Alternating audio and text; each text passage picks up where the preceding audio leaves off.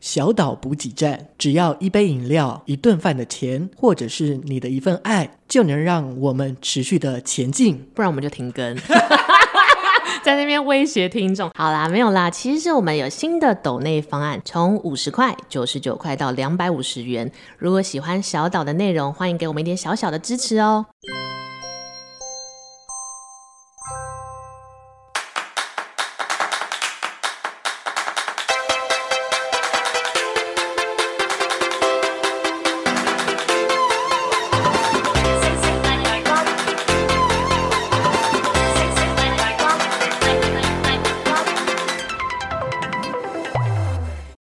收听小岛现实动态，我是阿 Ken。大家好，我是 Vicky。小岛诊疗室来喽！今天要迎接的是谁呢？一代女皇，一代女皇，噔噔噔，武则天。我很喜欢看以前那个，不知道她叫什么子，我忘记了。潘迎潘迎紫，对，潘迎子会甩那个头上那个珠珠的那个感觉。会讲到潘迎子，跟我们接下来的来宾还有一点点渊源哦。怎么样？她脸不会动，是不是？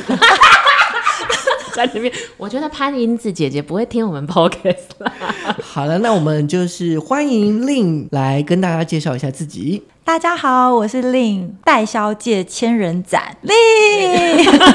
大家想知道他吃了多少老板吗？没 有没有，他的千人斩是他的本业是所谓的房屋代销专家，然后他有接待过至少有一千个客人了，是不是？以上对，非常多哎、欸。为什么？因为你从业应该大概十六年左右，对，十六年，代表你一年要接待的客户几乎是接近百人，超过超过一个案子，我个人就要超过一百多组的。可是，一年才三百六十五天，所以你三天就要有一个新的 case 这样子继续 promote。通常我们如果在代销的案场，一天你可能就会平均接大概三到四个客户，好忙哦。嗯、会不会觉得有情绪劳动？然后哦，不要跟你们讲话了，这样子。对，回到家通常都不会说话。那或许我们可以请 Lin 再更详细介绍何谓房屋代销，这到底是个什么样的行业？然后你又是怎么入行开始这千人展的十六年呢？哦，好，那我先介绍一下，就是代销其实就跟中介有点不同。嗯，那代销的话，它就是呃，大家会看到美美的一个预售屋，里面会有代销的销售小姐，一般我们会叫她跑单。跑单，所以我不我不能叫他们小姐，我就说哎、欸，跑单 这样子。跑单的话也是，就是通常都会讲就是嗨你好，然后 还是会打个。招呼就是一个专专业术语啦，就是职务的概念。对，销售人员那如果呃，通常他在里面是叫跑单。是。那另外的话，还有柜台人员，他会有属于女专业务、副专跟专案。那那时候我一开始做的会是像女专的一个位置。哎、哦，那所谓女专，她也是要去谈 case 吗？那女专主要其实做的是行政作业，还有销售。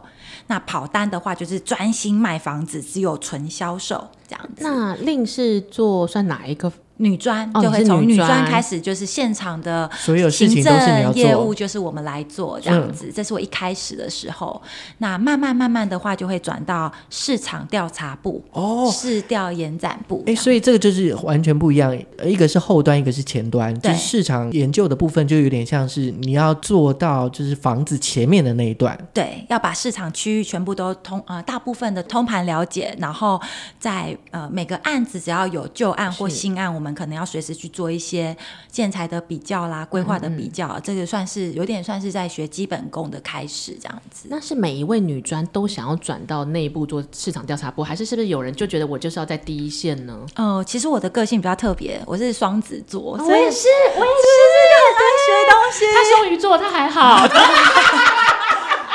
就双子座很喜欢挑战自己，对，就会觉得很想要折磨一下自己，所以没错，在现场销售一直呃接待客人之后，就会跟自己讲说，还有什么还有什么样的对，有什么样的工作可以再挑战自己，所以转到市调延展部之后，我又再转到开发部。那这个开发部他做的就是针对建设公司。那你这样子每个阶段就是女专到呃研发到开发，大概两年一回一轮吗？还是、呃、在我的业务的部分，大概有待了。十二年左右，然后四年左右有两年是，是。呃二到两年多才会是开发，然后一年多是试调研展这样子。嗯、然后你到这边已经十二年了，十六年，十六年了，哦、就十二加二加一，呃，对，就是十二十二再加二加二，文组的数学都很差，数学都很烂，这样。大概就是十五六年。我怕大家讲的那么清楚会猜我的年纪。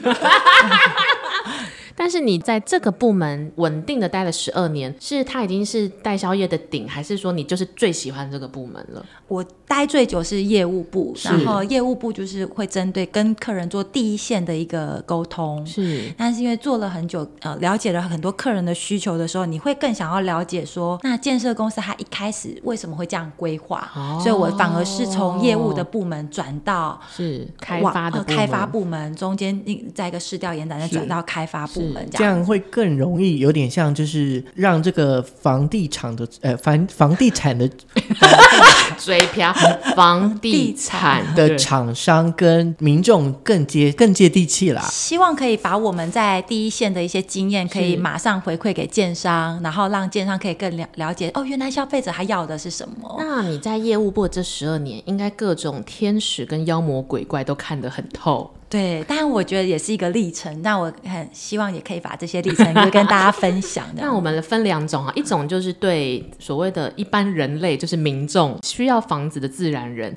你有没有最印象深刻的人？不讲他好坏，我们不讲客人好坏，但是你这辈子都是忘不了他的一般民众，还蛮多个，我可以多说。但是我我要讲雷讲讨厌的那个，我自己会觉得就是、嗯、呃，因为我进这一行的时候也是经过蛮多的一个过程。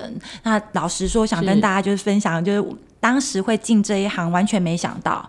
毕竟房地产是一个很贵的一个，这很难想象的。好像二十几岁的人，嗯，那时候我们那个年代会觉得走进去那个接待中心，真的不敢进去。那令那个时候是什么样才会想要下定决心进入房屋代销这一行？其实真的是因缘际会，因为我之前也是在做广呃，就是电视类的工作，是，是我的学姐，啊、对，也在世新广电。那因为这样的关关系，就遇到了一个建设公司老板，是他跟我说：“哎，你。”其实可以做业务，你要不要试试看？老板都很会看人，因为他们都老江湖。对，然后那时候其实我根本没有想到我会进房地产，我跟他婉拒了。那他就说，不然你先来送茶水。所以如果想要进这一行的，你如果担心自己不能胜任的话，你先从接待中心的工读生开始做。哦，就你也来看看环境。对，你就边送递茶水的过程，可以听到销售人员怎么卖房子的。那那时候我第一个案子在递茶水的过程中，因为客人实在太踊跃了。嗯，所以我就不小心也成交了房子，才发现啊，原来买房子卖房子是这样子的。哦，就是开始有了第一次的体验，然后就开始跟自己说，原来我好像可以哦，可以做这件事，然后就慢慢的踏进了这一行。这样，那踏进这一行之后，也遇到了雷曼兄弟，那段时间是几乎没有人，金融危机的一年，完全没有人看房子。我还印象我的同学，因为我是高雄人，是，然后我的同学从高雄骑脚踏车环岛到台北来。来来见你是不是？因为他也他是很忙的公司，但他们公司竟然都无薪假，哦、然后就这样子骑，就是骑骑脚踏车环岛，然后来看我的时候，我们其实接待中心有完全没人，这样大家都很闲，都很闲。然后那时候就遇到了一组客人，是他那时候想要谈价，嗯，雷曼兄弟那段时间遇到客人，我们就觉得好开心哦，有就好了，这样子。是宝贝。对，那时候综合听起来会觉得，现在听起来很便宜。嗯、那时候其实是，呃，我们的成交价会落在三十万，好便宜啊，真的好便宜，真的。雷曼 二零零八零二零零八的时候，综合是三十万，那个时候这已经算是低价。那时候其实我觉得是当时的高价，是对，哦、所以以现在的角度来说，哇，便宜到死。对，那边现在都是五六十万，超过了，超过，真的超过。那那但是呢，那时候就是客人一对夫妻。是他来，他他谈价很合理嘛？他就是说，那我可不可以，比如二十八万？哦、其实很好，还好吧？他就杀个两万块而已，三十才变二八。但是我们把这订单送上去给建商的时候，建商不愿意买。那那时候那一对夫妻每天都带排骨饭，还带便当请我们吃。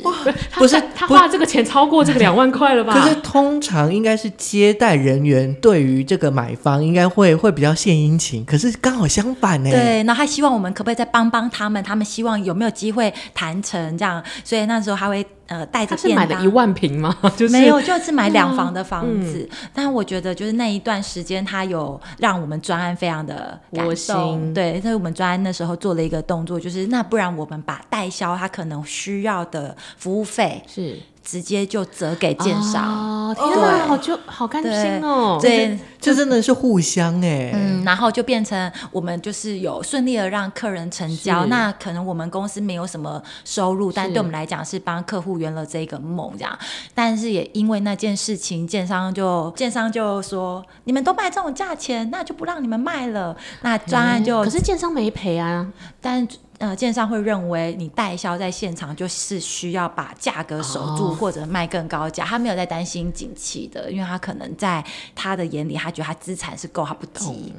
对，那就是房东。对，所以之后我们那个案子就惨赔，就离场了。代销就只好把那一个接待中心漂亮的接待中心拆除掉，然后把速地再还给建商，这样子。所以就不找你们了。简单来说是这样子。对。但这其实是一个时代底下大家的悲哀啦，并不是说你们呃哪里卖不好，或是得罪人，或者景气不好。排骨饭真是一个温馨的故事。对。那我有遇到的就是呃，有些就是客人来的时候，那你。会听到保全讲讲两个名词，什么什么？他会说报告柜台啊来宾到。啊，来宾到，然后再来就是报告柜台，贵宾到。来宾跟贵宾，贵宾是 VIP 吗？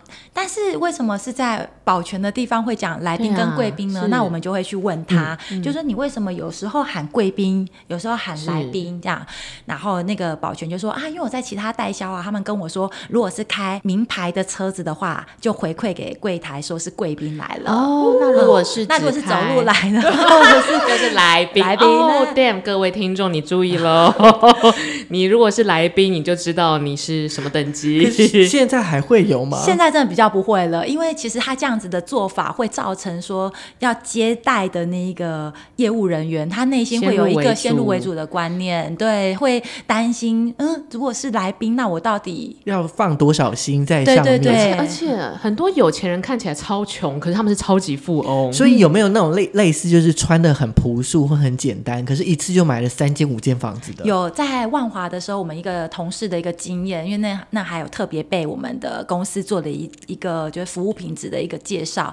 那个客人来的时候，他是骑脚踏车，然后 然后所以他是来宾来宾到对，然后他的那个篮子里面还有一个大西瓜，对，然后他就捧着西瓜说：“我被跨处。”很朴实无华，感觉好像在隔壁买完西瓜，买完菜就来的阿公这样子。然后呢，就是销售人员可能在服务上没有到那么的让他觉得满意。对，但是之后我们的另外一个副专就很协助他，让他更了解产品。很积极啊。我想偷偷问说，副专为什么人比较好？因为其实有时候就是呃，刚有提到对个性，再就是跑单跟柜台其实个性也会有一点不同，但其实还是回归到本身。是是是，因为有时候他会有先入为主，可能他也想要敲一下那个西瓜，结果结果他买了很多间房子，那他是那边的西瓜大王，他本身就卖西瓜的，哦、他就是那边的老大，只是对对对，跑单的梅亚没有认出来他，对对对对对，他是真的就是说，他就说啊，对，激烈激烈激烈，这样全部买这样，对对对，那时候其实真的是他就是好，那这间来这间，那这个也买这样买，买那么多要做什么？有时候他有些呃，那时候我记得他是跟帮小朋友买。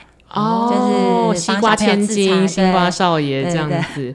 如果你在路上看到骑车扛着西瓜的阿贝，赶快去拥抱他，不要错过，不要错过。对，他是贵宾，不是来宾。哎、欸，那除了这个之外，就是从如果是从建商的，例如说刚刚那个第一个案子啊，就是建商后来不跟你们合作，所以建商也很难搞，对不对？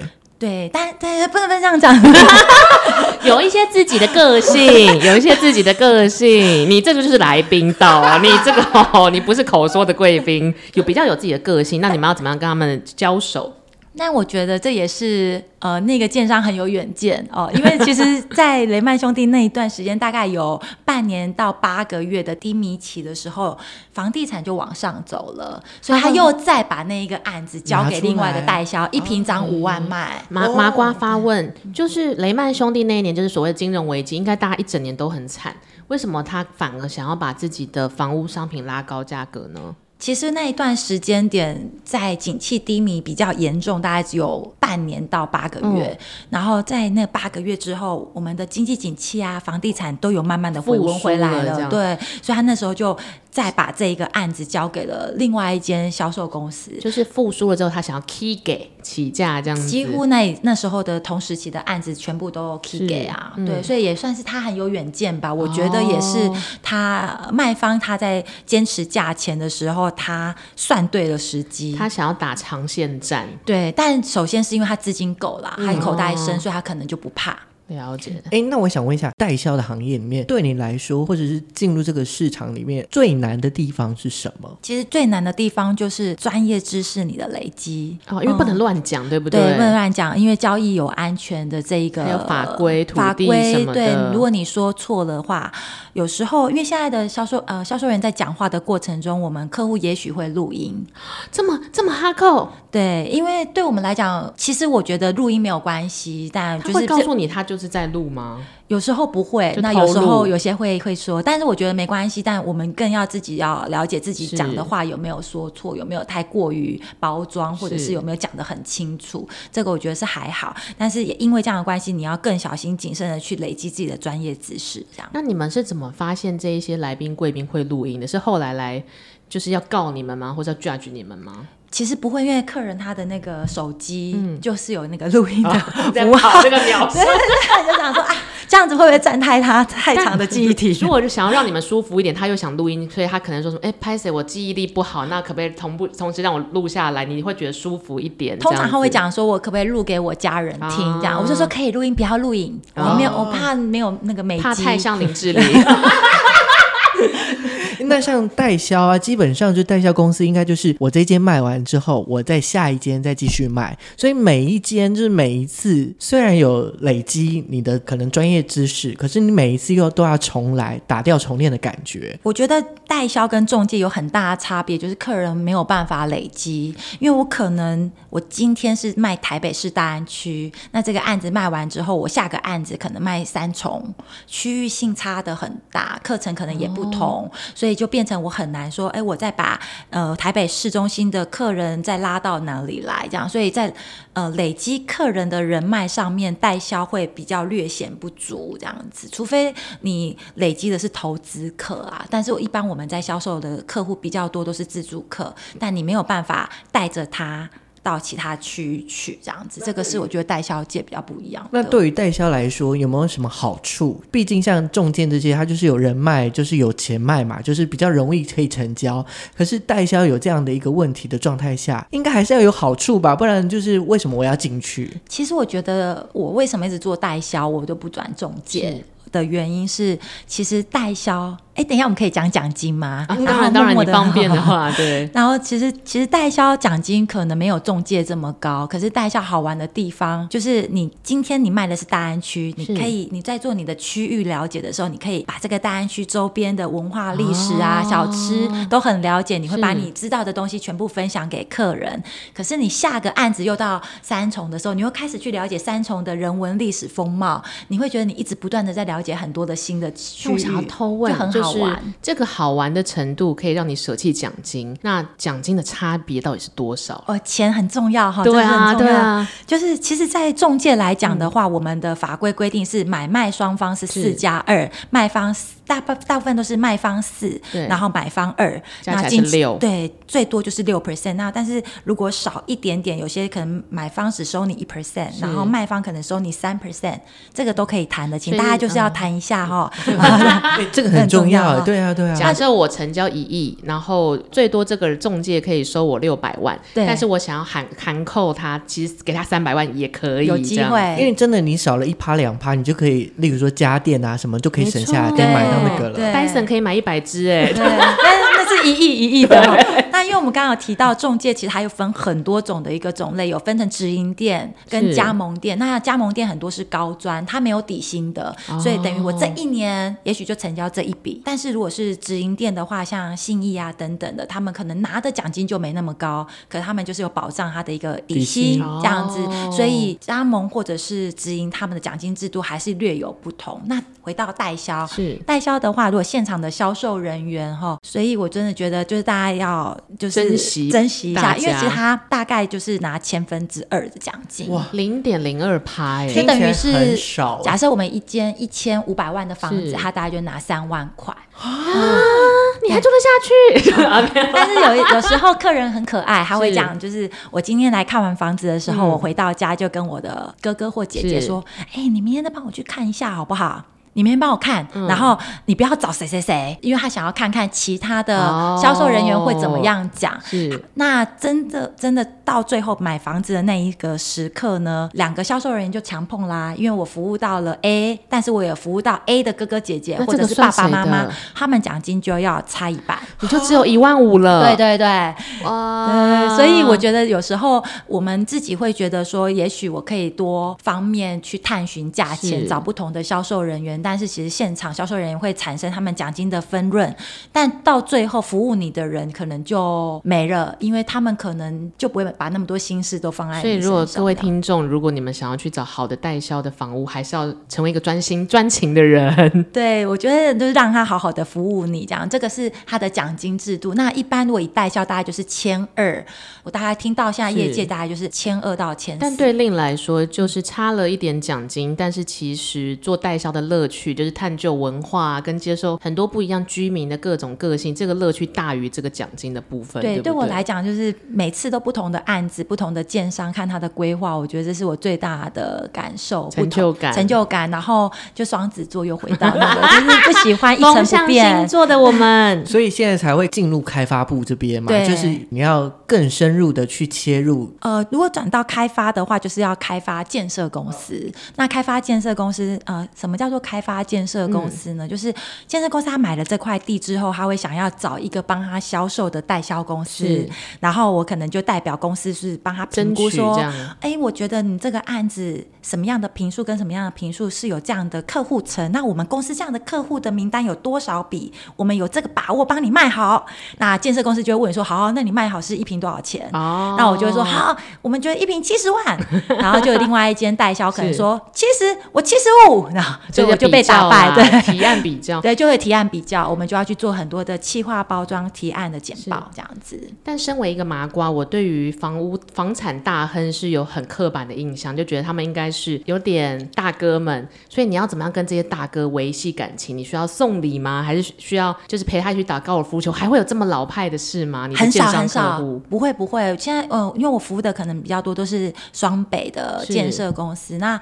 尤其现在这一个这几年的建设公司很多都是二代在接班了，哦、了对，那二代接班很多都是从可能从国外，或者他对建筑是有理念的，嗯、他也许不是想要赚钱，是但他想要盖出一些可以符合他们公司品牌的一个建案，他想要让消费者看到他的用心。哦、像这一类型的，也就是你的建商的潜在客户，比较像是你跟他对理念、对精神。那你有没有就是呃碰过的案子？你觉得说，哦，他的他的老板真的在建设上面的思维是非常。非常独特，或是非常就是引人入胜的，有，而且很用心。我其实台北市就有几个建商，我觉得真的很用心，然后用的用料完全不会马虎。例如，例如，哎、呃，建设就是我觉得蛮喜欢。哦、那他是呃，其实他在台北市几个案子，他前面他可能强调的是他的一个一些灯光计划，是。那他近期开始强调的是他的结构。结构的一个稳定度，呃，例如法规规定，在九二一的时候，嗯、我们的耐震系数是从四级提升到五级，更安全了，对，更安全。但是他可能会说，我要做到七级。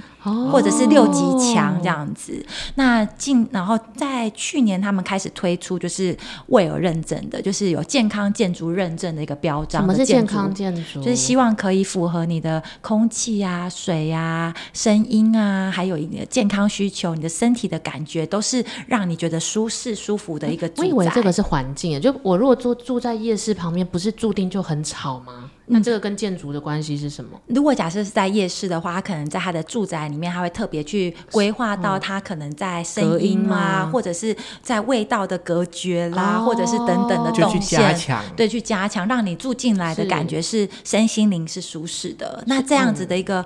呃认证，其实在呃台北市现在慢慢的比较多了。对呀、啊，真的在买房子的时候，可能我们只会，例如说，我只会考虑说，啊，我有没有这些钱，然后这个位置是不是我喜欢的，或者是呃生活圈、交通圈这样。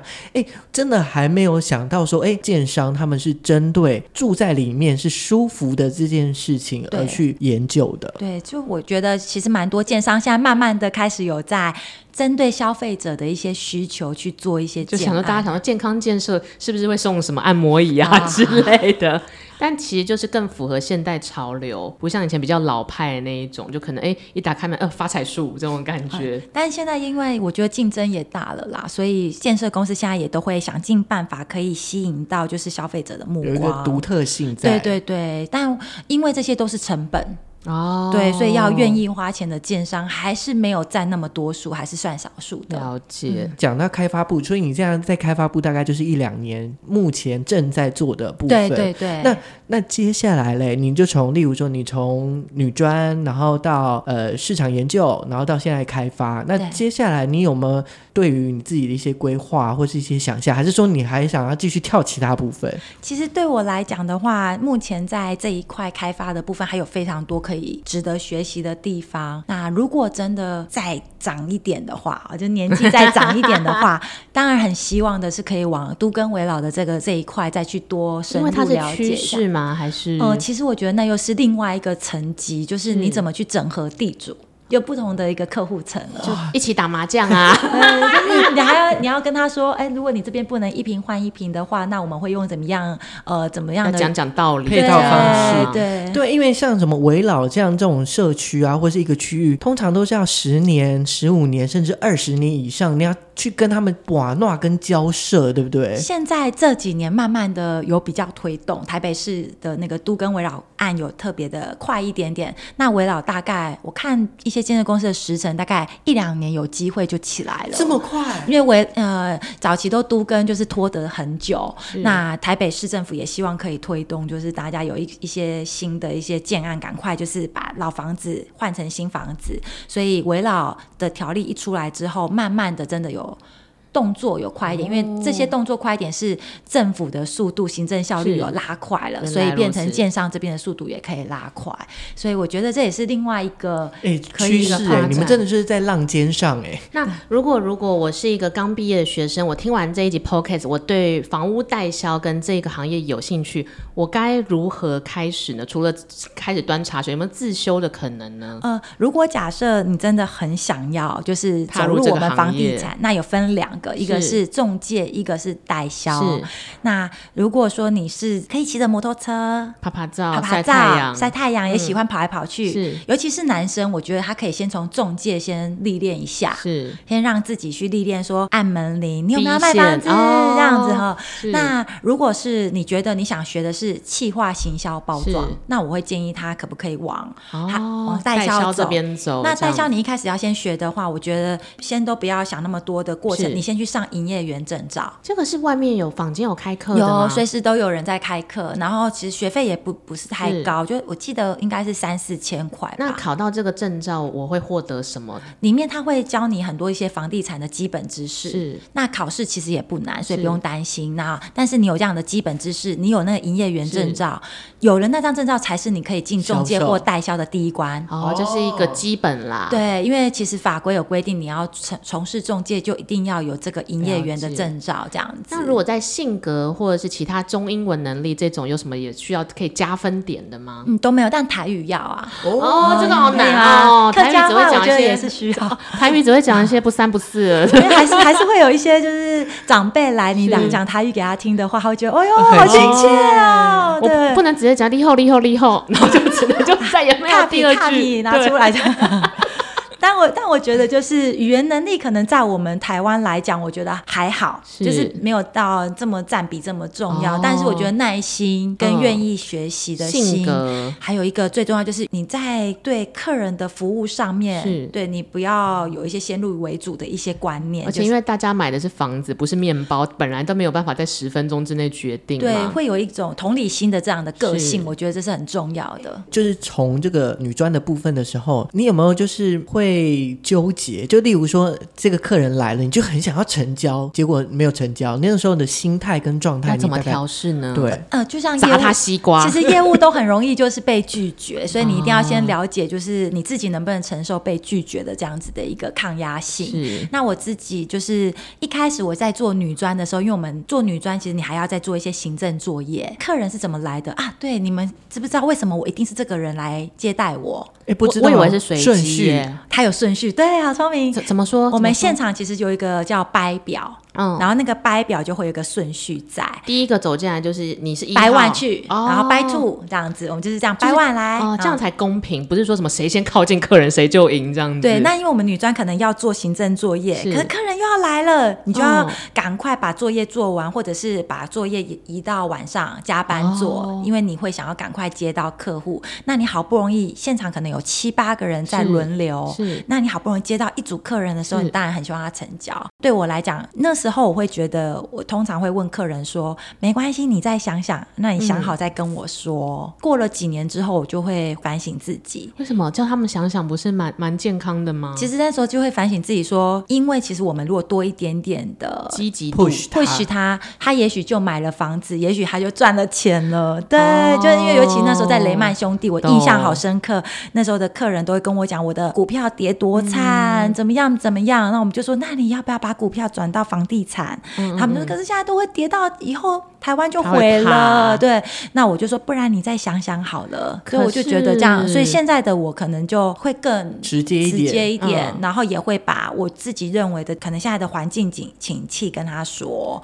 然后给他建议，再让他去评估他要或不要。某种程度是更有自信，就是觉得你说的这个决定是对的，所以也希望他可以就是相信享受这个福利。对，嗯，相信还蛮重要的。就是我觉得在买房子，但你遇到那一个人，你愿意相信他的话，其实你就就你没有在怕比较好去做你的决定，他回来泼你泼你硫酸这样子。对，但我们也不敢乱讲，真的，我们也不敢乱讲。嗯、但是那个呃，前面在遇到很多客人都跟我说，我再想想不愿意买的时候，其实你会觉得会有一点点心灰意冷，因为其实，在代销业，他的底薪其实也没有很高，嗯、那奖金也是千二嘛，嗯、那你就会觉得哇，好像一整个月下来也才成交，可能没有成交，尤其雷曼都没有成交，那我们底薪可能也才两三万。嗯那这样子，我到底要不要继续这一行房地产，还是我干脆去做外面上班族，嗯、至少还比较高，就会有那个过程。那让你在面临这一些转捩点，还是坚持下去的是关键点是什么？呃，关键点其实真的是对我来讲啊，就很明显是房地产景气好了以后，我还撑在这边的时候，觉得我自己是天选之人啊。那时候就发现哇，原来景气好起来，这个浪潮好可怕，因为就买房子的人很多，是那你也在身上存到一些钱。之后，你就会发现哦，原来房地产存钱的方式很多。卖房子存钱的方方式，是因为我们没有时间花钱嘛，因为我们每天都在暗场，所以你就会存到钱。可是第二个是那时候其实蛮多的客人会开始说，有段时间很多投资客他会说，那你要不要入股一点点？哦，加一加一的这种对加一的那种感觉。那那时候其实也不会想那么多，那想说啊是客人，那我们经营一点人脉，那你可能五万十万加一，那你五万十万可能回来又是三万八万这样回来。来就发现哦，原来是可以这样子赚钱的。那慢慢的累积一点钱，然后对房地产的投资也非常的清楚，就越来越明，就越来越深入，在每一个每每嘎嘎，还有就是那种细节上，你认识到更多客人，从客人身上学习到更多他们的资产的一个方式之后，你就发现原来这些可以用在自己的经验里面。对，然后再开始就买预售，存你的最大的一笔钱，这样，所以这个算是一个过程。那在节目的尾声，我们是要秉持我们的习俗，我们要请我们的 Lin 准备一首歌。那这首歌呢，可能是代表你自己，或者是说你想要让我们的听众朋友就是知道说，哎，这首歌是一个怎么样的过程。那如果是选一首歌要送给我们的听众朋友，你会选什么歌曲呢？我其实很喜欢《爱你》啊，Cindy Baby 吗？对，就是呃，因为王心凌她在最近有一个。节目。乘风破浪的姐姐，对对，那我觉得其实她的一个在乘风破浪，就是得到那么好的成绩，然后看到她就是唱她那一首歌，得到那么多的回响，看到她努力的那个初心，我也希望就是可以跟自己提醒说，我还是要保持我当时的初心，很希望就是可以找到一些好的房子介绍给我的客人，这样子这样的初心，然后也希望我可以继续在我的人生中乘风破浪。那各位听众，希望你跟着我们的 Lin 的人生，还有跟着小岛，可以在接下来生活一起带有更多的勇气，就是梭哈下去啦。好，那今天非常谢谢 Lin 来，就是分享自己有关于这个代销的工作，以及就是你你的心路历程，那也给我们一些鼓舞。希望就是今天的节目大家都会很喜欢。那我们就下次再见喽，拜拜。拜拜。